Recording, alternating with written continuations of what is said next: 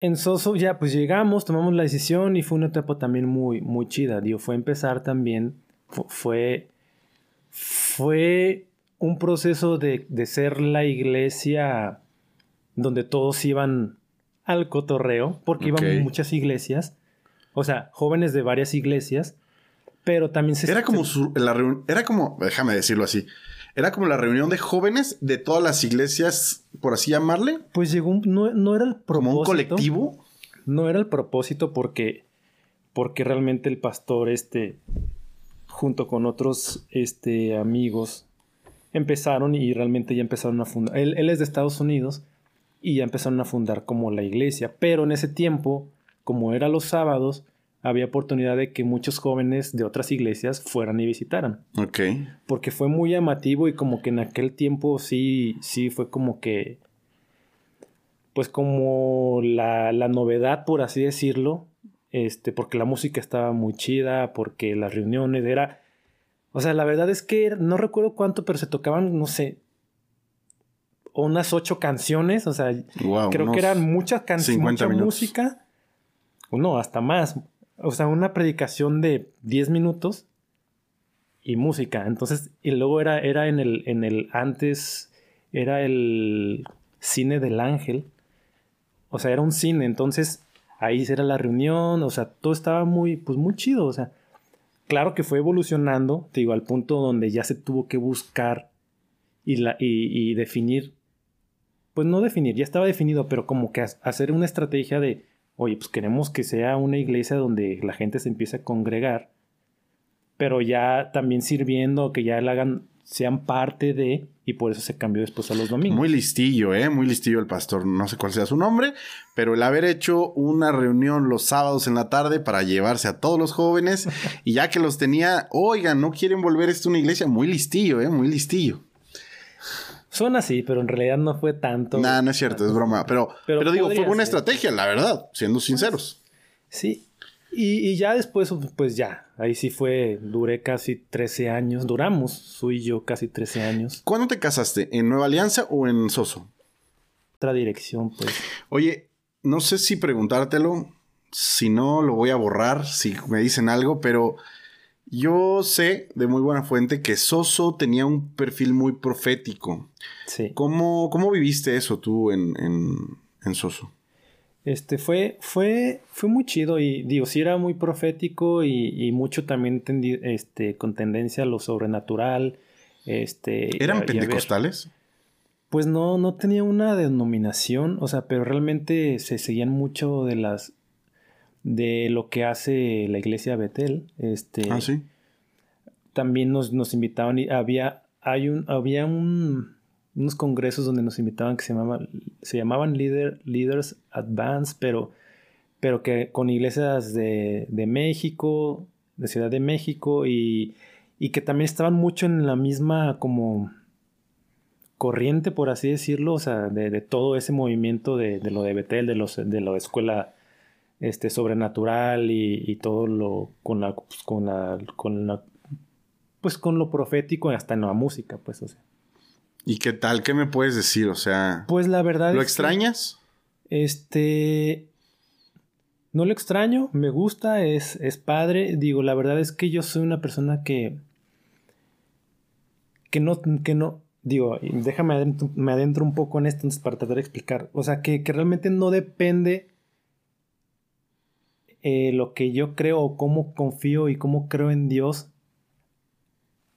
o sea, no depende de, las cosas que suceden alrededor. Pues no sé si me doy a entender cómo. Sí, tu fe no está basada en las experiencias sobrenaturales que tienes en la iglesia o, domingo a domingo. O en, alguna señal o en que tiene que pasar esto. O sea, realmente yo siempre he estado convencido de que, de que Dios es Dios y no, y no para mí como que no, no necesito que pase algo externo como para que me diga, ah, oh, órale, o sea, qué chido, este, yo quiero eso, ¿me entiendes? O sea, realmente como que siempre he tenido una convicción de, sigo a Dios porque lo amo, porque quiero hacer las cosas y todo lo demás, pues, no es como algo que me apantalle, por así decirlo. Entonces, está padre, hay también a veces como situaciones no tan padres que también me tocó vivir, o sea, donde te, pues te daban, ay, que dice Dios que, que, tienes que hacer esto y te obligan, nos obligaron una vez como a hacer algo.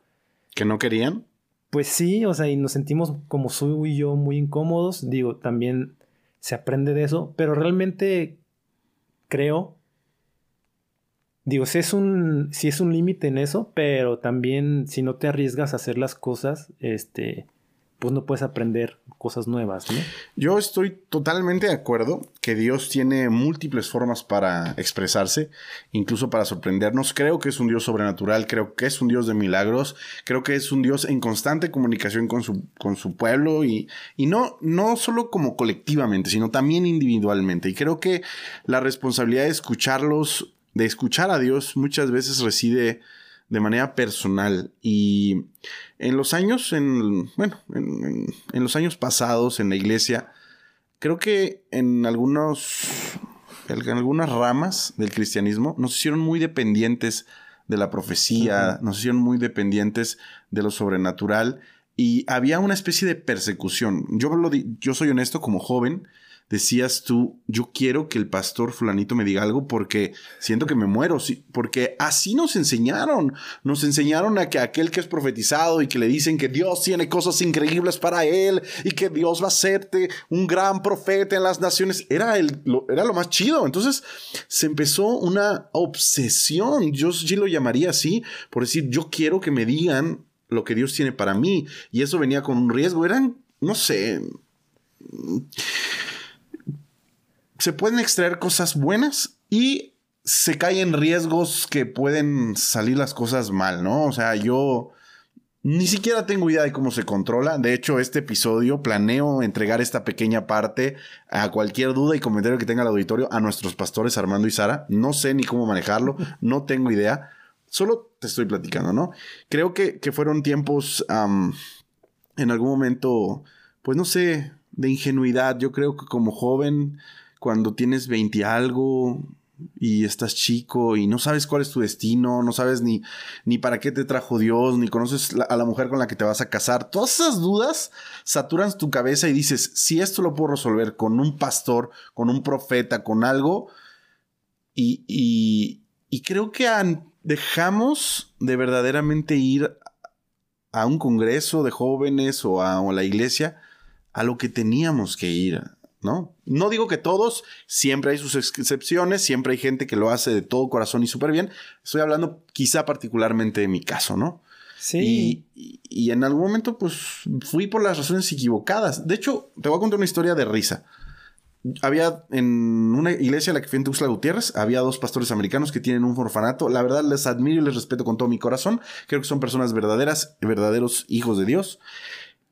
Pero ellos ministran del espíritu cuando van a un congreso y todo. Yo me formaba dos veces porque había un gential y yo oraban por mí una vez y dije, no me dijo nada, no, a lo mejor a la segunda. Y corría a ponerme en la misma fila para que oraran dos veces por mí. Y segunda vez y nada. Yo dije, bueno, pues que no me toca nada, no hay futuro para mí, no hay, no hay nada, ¿ok? Y, y me frustraba. Yo decía, ¿qué onda con esto? ¿Por qué no? O sea, que estoy, nací para, para ser un perdedor.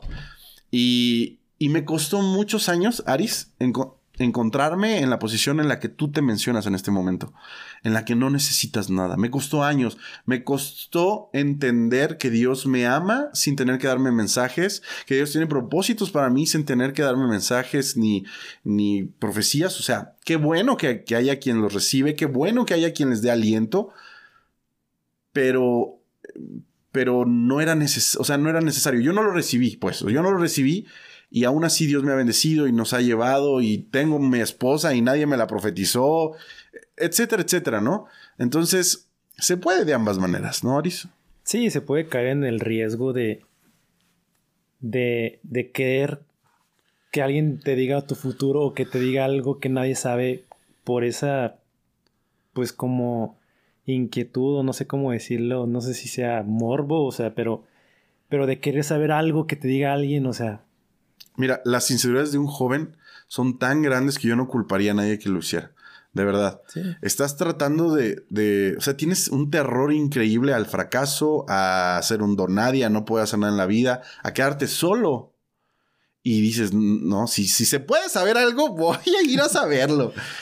Sí, y la verdad está en el, digo, lo, lo, importante está como en el equilibrio y que eso no sea tu motivación para seguir y buscar a Dios, digo, como, como lo mencionas, realmente hay personas, respeto mucho, pero hay personas que siempre, no siempre, bueno, pero a veces piden una señal y es que si, si Dios tú quieres decirme esto, que pase así, así, así, y a veces se me hace chistoso, pero, pero pues digo, en, en lo personal, de hablando de, y hablo de su y yo, o sea, no somos como que no nos movemos por eso, pues como que tenemos una convicción y, y pasen o no pasen esas cosas, que claro que pasen y qué chido cuando pasan y, y también nos han dado profecías que, que, que, que dices, órale, o sea, qué chido, pero realmente nuestro enfoque no está en eso, pues, o sea, seguimos a Dios no por esas cosas externas que pasan, que claro, ¿quién no le gustaría?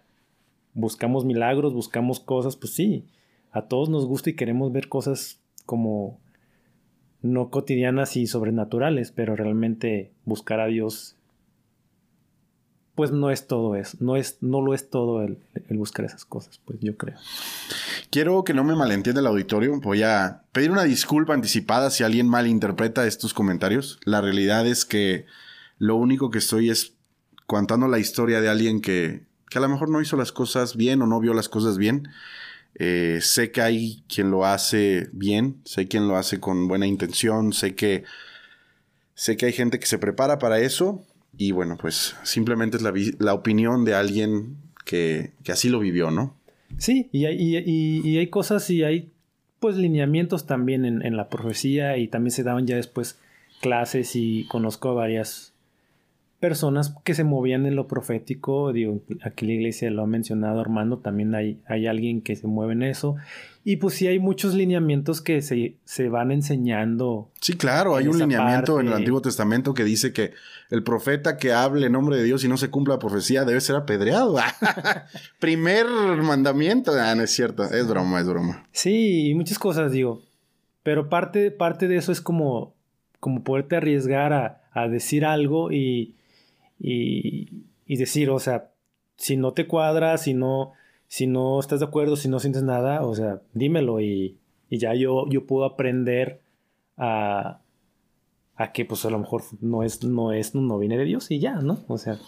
Sí, claro. Sí, pero bueno, hay cosas. Hay que diferenciar unas, unas buenas intenciones a lo mejor de, de la palabra de Dios. De, Vuelvo a repetir, remito cualquier duda y aclaración a nuestros pastores Armando y Sara. Ellos les darán una mejor explicación que yo. Sí, claro. O incluso Poncho, que Poncho se dedica a estudiar este tipo de cosas. Perfecto. Para entrar en la recta final, amigo. ¿Cómo llegaste a la iglesia?